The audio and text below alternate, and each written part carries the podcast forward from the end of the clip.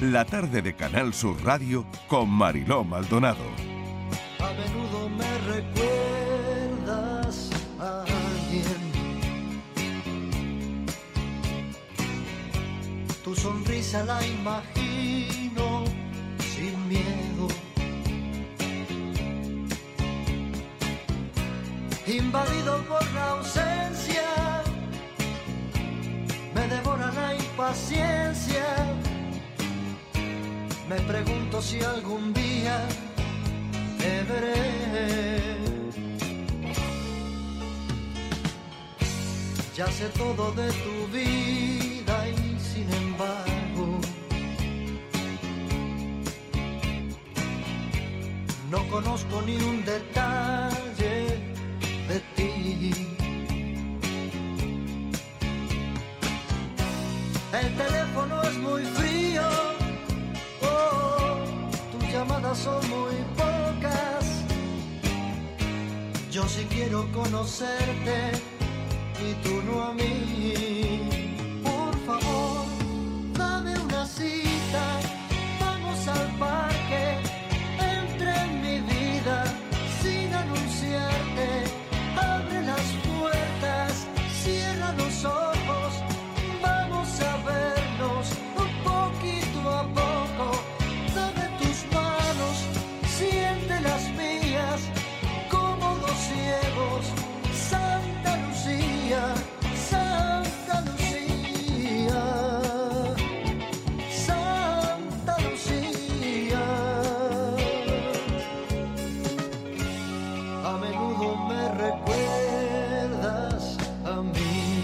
Las 5 y 8 minutos de la tarde hay personas para las que cada día es un reto. Hoy me gustaría que prestaran atención a las personas que hemos invitado, a quienes nos van a acompañar. Ver no es un mecanismo tan fácil, porque para ver, no sé si lo han pensado alguna vez, es necesario que todas las estructuras que intervienen en ese proceso de ver estén perfectas, estén en perfectas condiciones. La visión es el sentido más activo que tenemos, el mejor organizado y el que proporciona, pues eso, ¿no? Muchísima información. La cuarta causa de ceguera es la retinosis pigmentaria, de origen genético en un porcentaje alto de casos y no es bien conocida del todo. Es diferente además de unas personas a otras, diferente entre quienes la padecen, ¿no? Quiero presentarles eh, a personas que quieren hacerla más visible. Fíjense el término que he utilizado, visibilidad. Así que vamos a darles la oportunidad esta tarde de que puedan hacerlo. Por eso hemos invitado a una madre con un hijo con retinosis pigmentaria de 17 años y al presidente de la Asociación de Sevilla que lleva años padeciéndola. Así que los vamos a recibir a los dos. Eh, bueno, tenemos a Patricia que está en nuestra emisora en Algeciras, Patricia García. Bienvenida Patricia, ¿cómo estás? Hola, buenas tardes, muy nerviosa. Gracias por acompañarnos, Patricia. Nada. Y también al presidente andaluz y afectado de retinosis pigmentaria, Rafael Vascón. Rafael, bienvenido, gracias por acompañarnos. Gracias, gracias Mariló, buenas tardes. Bueno, Gracias. Rafael, ¿cómo estás? ¿Cómo estás? Bueno, yo estoy bien, bien, con muchas ganas de luchar, porque esto es una enfermedad que, como bien has dicho, es muy desconocida. Y la asociación que actualmente presido, pues se fundó en 1989, lleva más de 30 años luchando con esto. Y bueno, ya poco a poco eh, se está viendo un poquito de esperanza, pero hay que continuar, hay que continuar en la lucha, visibilizando, como bien has dicho, y, y que la sociedad se dé cuenta de que, de que invirtiendo hay ciertos tipos de enfermedades que se pueden curar, y esta es una de ellas, Claro, invirtiendo en, en ciencia, ¿verdad? en ciencia. Rafael, ¿cómo es tu día a día? ¿Cómo es tu caso? Cuéntale a los oyentes de la tarde eh, ¿cómo, cómo fue tu caso. Bueno, en mi caso yo padezco un síndrome de Usher, es una sordoceguera porque también afecta, es sindrómica esta enfermedad, eh, se engloban dentro de las distrofias hereditarias de retina y son cerca de 120 patologías las que están vinculadas a, lo que producen ceguera hereditaria. Unas son exclusivamente retinosis pigmentaria, como la propia retinosis pigmentaria, humaurosis congénita de Leber, eh, enfermedad de Stargardt, coroideremia, pero hay otras patologías que son sindrómicas, van paralelas, eh, asociadas a la vista, o bien con otros sentidos, otros otros problemas, otros problemas eh, asociados a, la visión. El caso mío, el caso mío yo, yo era una persona que de pequeño pues tenía ahí un problema auditivo nunca se hecho mucha cuenta, ya verás, se hecho cuenta a nivel familiar sí, pero la verdad que era, es complicado de diagnosticar, siempre he sido un miope alto y claro, gran parte del problema que se encontraba la oftalmología hace años es que es, eh, es una enfermedad que es complicada de diagnosticar, complicada de diagnosticar. Eh, de hecho, el, problema auditivo sí fue visible de más pequeño, pero el problema visual no realmente, nombre y apellido no me lo pusieron hasta los 46 años. ¡Qué barbaridad! O sea que tú ya de pequeño estabas dando eh, bueno, yo siempre, eh, de siempre eh, estaba dando la cara, ¿no? Bueno, la cara de siempre. De hecho, yo tengo y hasta los 46 años no te lo diagnostican. Tengo, bueno, hasta los hasta los 46 años realmente le ponen el nombre y el apellido. La, patología estaba ahí porque porque es hereditaria. Ya después, pues dentro de los tres tipos de herencia, si quiere la explico. la enfermedad estaba ahí y realmente el, el nombre y apellido de retinosis pigmentaria asociada al síndrome de Usher eh, no se diagnostica hasta que a mí me operan de catarata, eh, yo voy descubriendo que, voy que por ejemplo, entro en, lo que es un parking y me llevo los muros, no soy imposible de aparcar en zonas oscuras, eh, tropiezo muchísimo, en, los contrastes de luz me puedo dar con, una, con un muro, me puedo dar tranquilamente con una columna, en mi trabajo, tal como iban dando, pues decían, cuidado que viene Rafa, le daba una patada a una papelera, se me cayó un bolígrafo, no lo veía. Entonces todo eso es un cúmulo de cosas que, que, tú cuentas a un profesional de la oftalmología y él decide hacerte una serie de pruebas y entre ellas hay una que es la que nosotros más reivindicamos y la que todo afectado de una distrofia hereditaria de retina tiene que pedir sí o sí, que es un estudio genético, Mariló. Claro. Eso sabemos, gracias a ese estudio, se sabe cómo la has heredado y cómo la puedes transmitir. Entonces, lo que realmente eh, pone la guinda al pastel en el sentido de que tiene ya el diagnóstico y por ahí pues vienen, vienen las posibles curas o vienen las posibles eh, soluciones que es una de las vías posibles que hay en lo que hoy en día se conoce como la terapia génica. Voy a introducir en esta conversación a Patricia, que está escuchando atentamente a Rafael Vascón, porque, bueno, su hijo de 17 años es afectado y, yo quiero saber también y que los oyentes entiendan cómo es la vida, Patricia, de un, bueno, ya más que adolescente, ¿no? Con, con su edad y, bueno, no sé qué, visión, creo que tiene un 60% de visión en un ojo, un 15% en el otro, pero claro, es lo que está contando Rafael, por la noche probablemente empieza a, no percibir determinadas cosas. Patricia. Hola, sí, eh, bueno, mm. mi hijo, yo... Eh, al no conocer la, enfermedad, pues yo mm, prácticamente lo veía y simplemente veía que era torpeza en, él. Pero tiempo después, en revisiones anuales rutinarias de graduación de, de, lo que es las gafas, pues se dieron cuenta de que al hacerle un fondo de ojo, pues vieron una anomalía y tenían sospecha de que podrían ser retinosis pigmentaria. Le hicieron el estudio genético y se confirmó. Y después de ahí, pues, eh, me di cuenta que echando la vista atrás y mirando lo que es el tiempo de su infancia, pues había situaciones en las que yo creía que era torpeza de mi hijo y realmente no, era la enfermedad que de una manera u otra pues daba la cara. Claro, Patricia, eh, se lo diagnostican eh, hace relativamente poco tiempo, hace un, año, si no me equivoco, corrígeme. Sí, año y eh, medio. Hace año y medio que se lo diagnostican. ¿Cómo cambia a partir de ahí? Pues no sé, desde tu percepción como, como madre, por un punto, y por otro lado, el, saber también que probablemente no lo sabías, que hay una enfermedad genética ahí, ¿no? Y, y no sé si eres tú la portadora. A ver, quería puntualizar de que la retinosis pigmentaria aparece de manera silenciosa y lenta y normalmente se suele manifestar en la adolescencia. Y también es importante eh, saber de que no todas las personas eh, afectadas tienen la misma evolución ni la misma pérdida de visión. El estudio genético es verdad que aportaba de que mi hijo era autosómico recesivo, por tanto, eh, yo soy portadora y, su, padre, también es portador. Somos los dos portadores, pero en ambas familias no conocemos antecedentes que hayan tenido esta patología. Qué curioso, ¿no? o sea, que son los primeros, claro, ¿no? ese es el misterio, Mariló. Bueno, es un misterio, en un, misterio ¿eh? en un tipo de en un tipo de herencia, en un tipo de herencia donde tú, en mi caso, por ejemplo, mis padres ni siquiera eran miopes, no tenían ni gafas.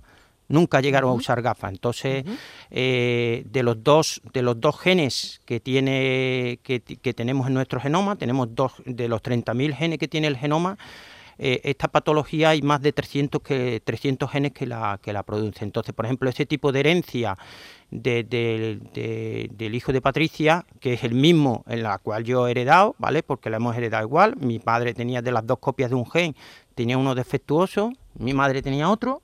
Entonces, en mi caso concretamente, pues los dos defectuosos se juntan en esa persona. Entonces, yo desarrollo la enfermedad. Eh, así eh, podemos rondar en España aproximadamente unas 15.000 personas. De esas 15.000, si extrapolamos a Andalucía, somos más de 2.700 personas afectadas. No estamos diciendo la cantidad de portadores que hay todavía sin saber que son portadores de la enfermedad. Entonces, esto es una cosa que mm, hay que tomársela muy en serio porque avanza muchísimo eh, y después que cada vez están diagnosticadas las personas es un diagnóstico muy desagradable, pero cada vez se diagnostican más joven. Entonces... Patricia, ¿cómo es el día a día con Ismael? El día a día es aprendiendo cada día una cosa nueva y adaptándote a, situaciones diferentes y muy duro. ¿Él cómo, ¿Él cómo se lo ha tomado? Porque hace año y medio que eh, le pones nombre o se le pone el nombre a eso que le pasa, ¿no? Eso que tú me estás contando, pues entre comillas, las torpezas, ¿no? Y al final le ponéis un nombre a eso, ¿no? ¿Cómo una persona adolescente, como tu hijo recibe la información? ¿Cómo lo lleva él? Prácticamente a día de hoy lo lleva bien, porque como te he comentado antes, esta, esta enfermedad es silenciosa y es muy lenta. Entonces él se va adaptando poco a poco a esa pérdida de, visión. Por tanto, él todavía no se da cuenta de la gravedad que en un futuro le espera. Porque hay veces que eh, las personas afectadas no son conscientes de su enfermedad hasta que ésta no se encuentra en fases avanzadas y es como comentaba, él se va adaptando pues día a día. Claro. ¿Cómo se prepara a una persona, Rafael, que poco a poco va a perder la visión?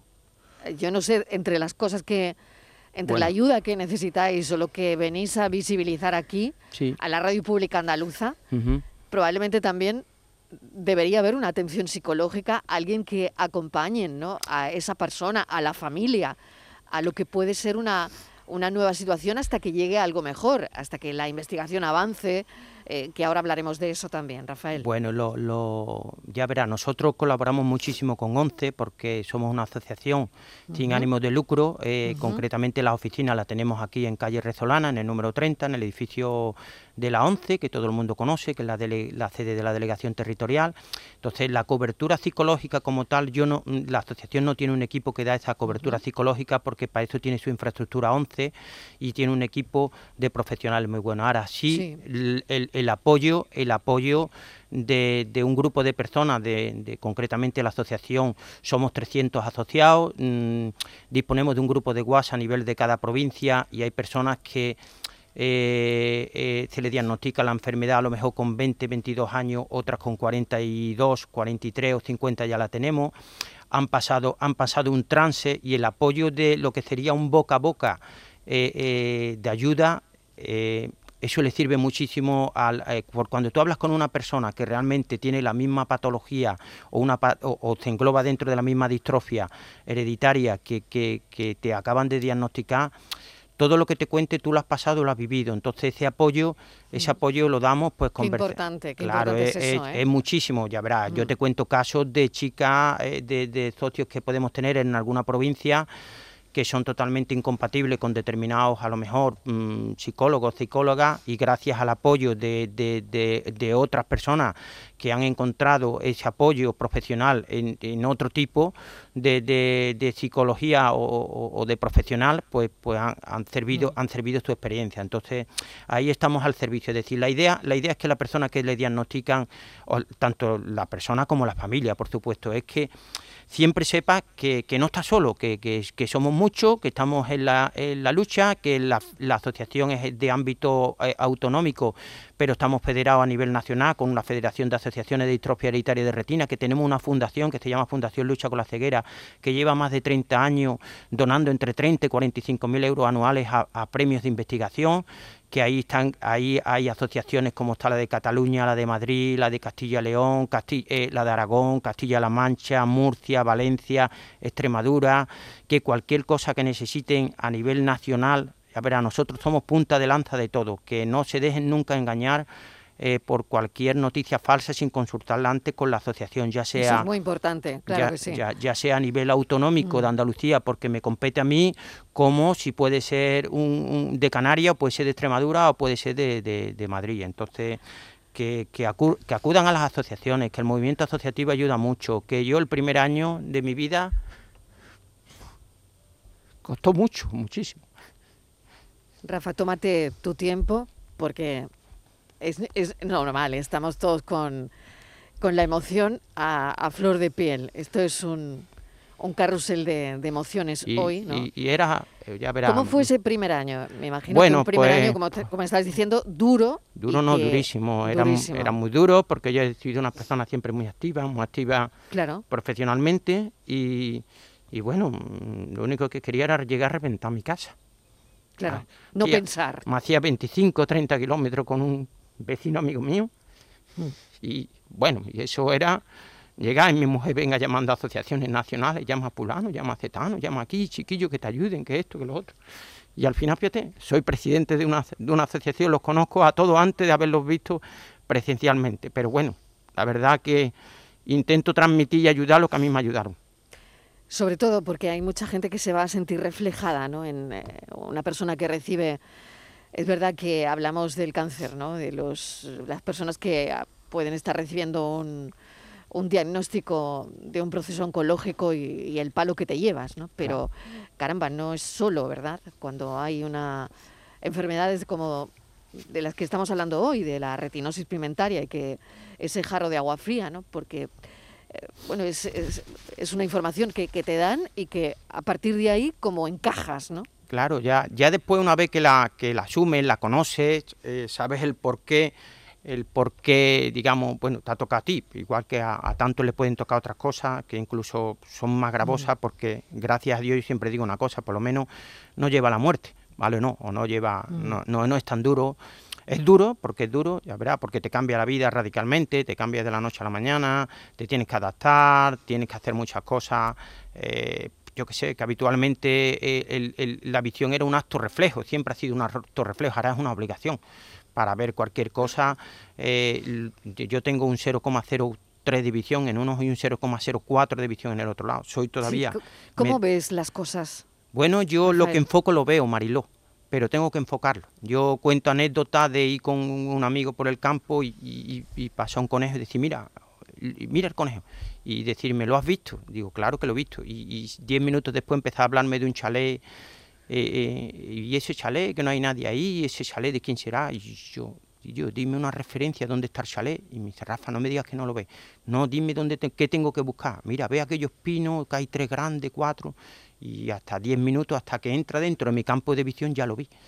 Entonces, eh, me puedes ver, hay una imagen curiosa en la que está mm, corriendo por internet, que es un chico que va en el metro, que le hacen una foto, tiene un bastón de ciego entre las piernas y está leyendo un móvil.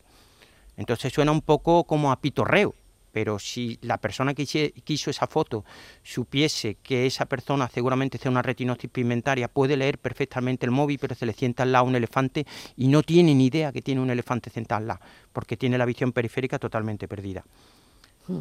Entonces, son curiosidades de la enfermedad, las vas conociendo, las vas entendiendo y bueno, ya después te metes en el campo de la investigación, ya gracias a Dios hay, hay, hay un fármaco, hay una, un tratamiento que cura, ya se aplica en España, que es el Lucturna.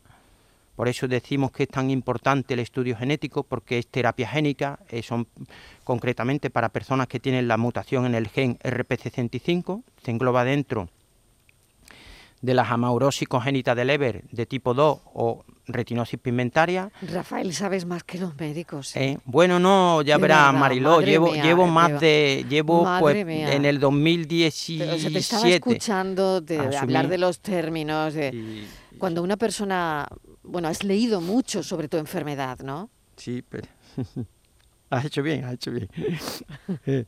y, bueno, y, la verdad que cuando te llega un tratamiento de esta envergadura y, sabes que, ya hay siete personas tratadas en, en, España, que hay un equipo aquí en el Hospital Virgen Macarena de Sevilla, al cual le agradezco enormemente, enormemente el trabajo que están haciendo, el equipo, la unidad de referencia en enfermedades raras oculares que dirige el doctor Enrique Rodríguez de la Rúa, está trabajando muchísimo, muchísimo por nuestras patologías y muy implicado, está catalogándonos muy bien, estudiando muy bien a, todos, se han formado para poder aplicar este fármaco a los primeros afectados en Andalucía y la verdad es que podemos sentirnos virtuosos, podemos sentirnos virtuosos. Mm. Entonces, esto te motiva, Mariló, no, no hace, hace que no te encierres en, en ese año tan raro y tan malo que yo pasé al principio que yo intento transmitir pues a padres, madres que, que reciben un diagnóstico, un diagnóstico de, de, sus hijos, sobre todo. Como en el caso de Patricia, porque claro, entonces Patri, la pregunta que Patri, te. Patri es muy fuerte. Yo tengo su imagen grabada el primer día que la atendí en las oficinas de la ONCE.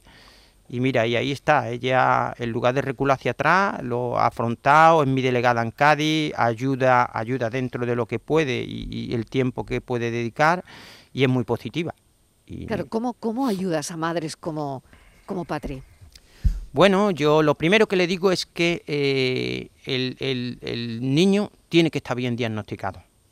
Vale, tiene que estar bien diagnosticado en el sentido que tanto la parte clínica como la parte genética eh, esté corroborada. Y allá a partir de ahí tiene que tener la paciencia porque eh, hay más de 40 ensayos clínicos a nivel europeo no están llegando todos a España, ¿vale? Llegan muy poquito, llegan con cuenta gota, pero cada vez llegarán más. Entonces, hay que estar muy pendiente de las asociaciones, eh, apoyar al el movimiento asociativo y que, bueno, y que muchas veces eh, eh, el, el, niño de 16, 17, 14, 15, la niña de 12, 13, 14, 15, a veces es más fuerte de lo que uno puede, de lo que uno se puede imaginar, Mariló. Mm, reacciona, reacciona de una manera que incluso, incluso hasta los padres después posteriormente te hacen saber que qué fuerte es mi hijo, qué fuerte es mi hija.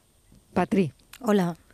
no sé si eso es así en tu caso, ¿no? Pero mm, bueno, eh, fíjate, Rafa, tiene esa primera imagen tuya, ¿no? Cuando llegas por primera vez a enterarte, ¿no? Me imagino que a buscar cuanta más información mejor. Yo de él también.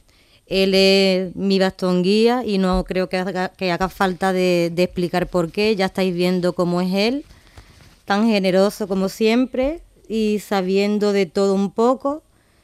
Y con su ayuda y la ayuda de la asociación, pues son mis refugios. Y en fin, es lo que es lo que él ha dicho, no paramos de recabar información, estar pendiente de las publicaciones, ensayos clínicos, investigaciones y ahí estamos luchando, luchando, contra, contra viento y marea.